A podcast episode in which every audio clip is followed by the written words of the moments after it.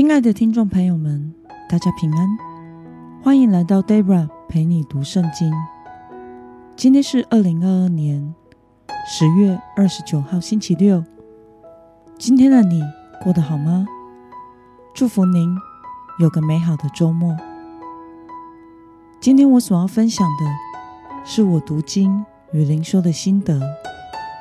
我所使用的灵修材料是每日活水。今天的主题是名为奇妙的神。今天的经文在四世纪第十三章十五到二十节。我所使用的圣经版本是和合本修订版。那么，我们就先来读圣经喽。马诺亚对耶和华的使者说：“请容许我们留你下来，好为你预备一只小山羊。”耶和华的使者对马诺亚说：“你虽然留我，我却不吃你的食物。你若预备燔祭，就当献给耶和华。”因马诺亚不知道他是耶和华的使者。马诺亚对耶和华的使者说：“请问大名，好让我们在你的话应验的时候尊敬你。”耶和华的使者对他说：“你何必问我的名字呢？我的名字是奇妙的。”马诺亚取了一只小山羊羔和素祭，在磐石上献给耶和华。他行奇妙的事。马诺亚和他的妻子观看火焰从坛上往上升，耶和华的使者也在坛上的火焰中升上去了。马诺亚和他的妻子看见，就脸伏于地。让我们来观察今天的经文内容。主的使者对想要预备一只小山羊的马诺亚说了什么话呢？我们从今天的经文第十六节可以看到，耶和华的使者对马诺亚说：“你虽然留我，我却不吃你的食物。你若预备燔祭，就当献给耶和华。”因马诺亚不知道他是耶和华的使者。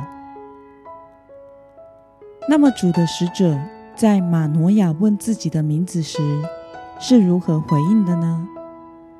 我们从今天的经文第十八节可以看到，耶和华的使者对他说：“你何必问我的名字呢？我的名字是奇妙的。”让我们来思考与默想，主的使者在马诺亚问起名字的时候，为什么回答说自己的名字是奇妙的呢？在今天的经文中，马诺亚请求主的使者留下来，他准备一只小山羊，要设宴款待使者。这时候，马诺亚的心中还只是把使者当作是一个人。然而，使者拒绝以同等的地位与马诺亚同吃宴席，并且提出了把小山羊。献为燔祭给耶和华。而当马诺亚询问使者的名字时，使者告知他，他的名是奇妙的，意思是难以明白，超乎理解。也就是说，自己是超越人所能理解的。也就是说，在人的思维中。是无法完全认识的。当马诺亚向主献上了小山羊和素祭，主的使者就在坛上的火焰中上升，这表示了这是上帝亲自的临在。而神的存在和旨意是奇妙的，是超乎人的思维所能理解的。于是马诺亚。和他的妻子看见了神的灵在，就脸伏于地下拜。那么，神的存在和旨意是奇妙的，超乎人所能理解的。对此，你有什么样的感想呢？神的存在和旨意是奇妙的，超乎人类所能理解的。